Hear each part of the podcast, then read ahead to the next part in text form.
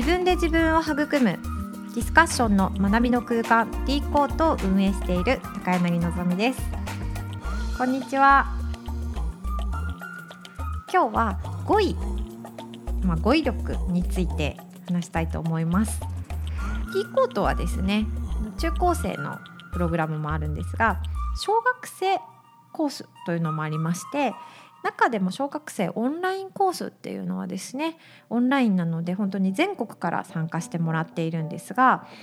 あのここではですねディスカッションももちろんします 価値観の交換をですね当然小学生もやるんですが価値観の交換をして自分で自分を育むちょっと手前のですね語彙力と言語化力っていうのを大切にしている、まあ、それをですね目的にしているプログラムになります。語彙力っていうのは会話の中で使う語彙を増やしていこうってものと言語化力っていうところは他者が理解できるようにご説明するっていう力ですね。でこの2つをまあ意識的にですねあのディスカッションの中でみんなで諦めずに 言葉にしてですね諦めずに言葉にしようみたいな感じでこう一生懸命私も含めて頑張って言語化していくんですがの語彙って実はとっても大事でですね。比較的こう自分が思っているものにより近い語彙を選べた時とかもしくはその語彙の選択によって相手にすごく伝わったりとかですね、まあ、すごい簡単な話をするとあのソファーすら椅子ですよね。だから椅子って言えばいいものをソファーっていうとなんかクッションっぽい柔らかい感じの座るものだって思えるというですね。でも椅子って聞くとなんだかこう木の硬いものだ気がするとかですね。こんな風に言葉っていうのは使う相手とそれをもらう相手とでこうイメージが異なることもあるので本当にどんな語彙を使うかっていうところは実はコミュニケーションの質を上げたりとかですね、まあ、コミュニケーションが楽しくなる要素の一つだなってこう私は思ってるんですよね。なので、まあ、小学生コースではこのできるだけ語彙をたくさん増やしていくでそれをどれを選ぶかももちろんですね自然といろんな語彙を選んでみるこういったのをですね大事にしています。語彙力がないとどうなるかじゃないですけど中高生ぐらいだったり小学生ぐらいだったりですね話のを聞いていたりすると「まあ、マジで?」とか「やばいねそれ」「もう微妙」とかですね、まあ、こういうマジやばい微妙でも十分こうニュアンスで伝わるぐらいですね、まあ、こういう本当、まあ、ある意味ですねコミュニケーションって深いなと思いますけどまもちろん言葉以外の時間や空間も共有しているのであの通じ合ったりはするわけなんですがただこうしていくとえー、自己理解だとかその他者理解だとかですねいろんな理解がやっぱりこうぼやっとしていってこう詳細にですねより深い細かい理解っていうのはやっぱり語彙が助けてくれるなって私は思っています。でその、最大の経験がですね子どもたちがよく使う言葉があってですねそれが「いやバカだから」とかですねこの単語は結構頻度が高くてですね出てくる。でこの語彙言葉はまあもうしょっちゅう出てくるのでもう口癖のように もうなんか言ってるだけなのか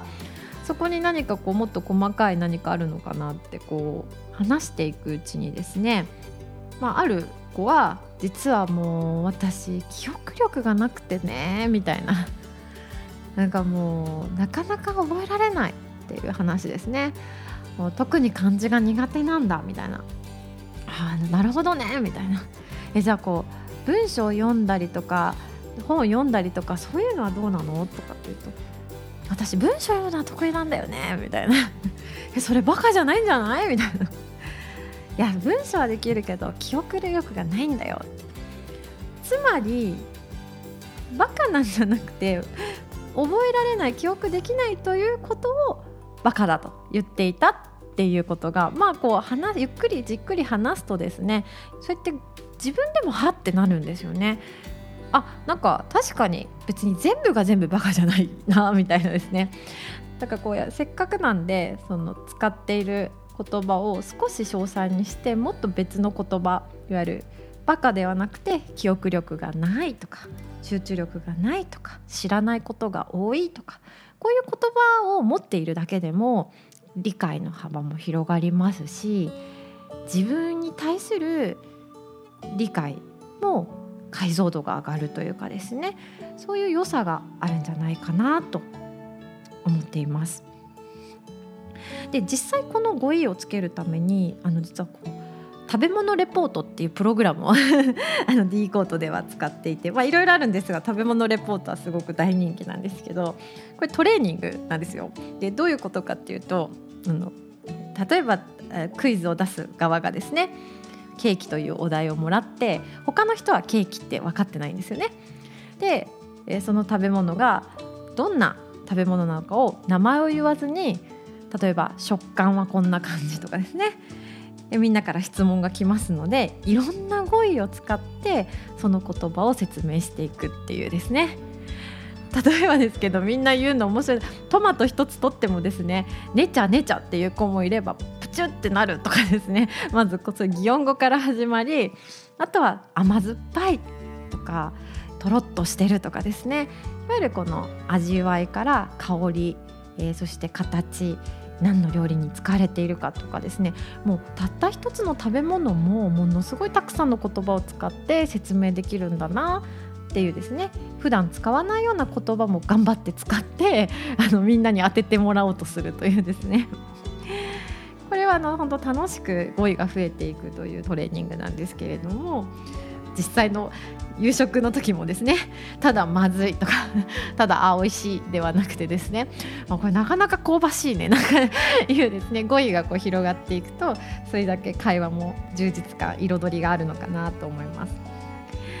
こんな風に D コートでは対話の中で自然と語彙が増えていく工夫からトレーニングでの工夫とかですねそういったことを、まあ、プログラムの中に散りばめてですねあのみんながどんどん使える語彙が広がってそしてまあゆくゆくこう価値観の交換そしてそれを通した自分で自分を育むというですねそういったものにこうつながっていけばいいなと思ってこの小学生オンラインコースっていうのをやっています。まあ、ちょっと改めてこういった語彙についてお話ししましたけどあのまたですねいろんなあのこんなこともやってるよっていうお話もどんどんしていこうと思っていますので楽しみにしていてください。それでは皆さん価値観の交換で自分で自分を育む D コートにぜひ遊びに来てください高柳のぞみでした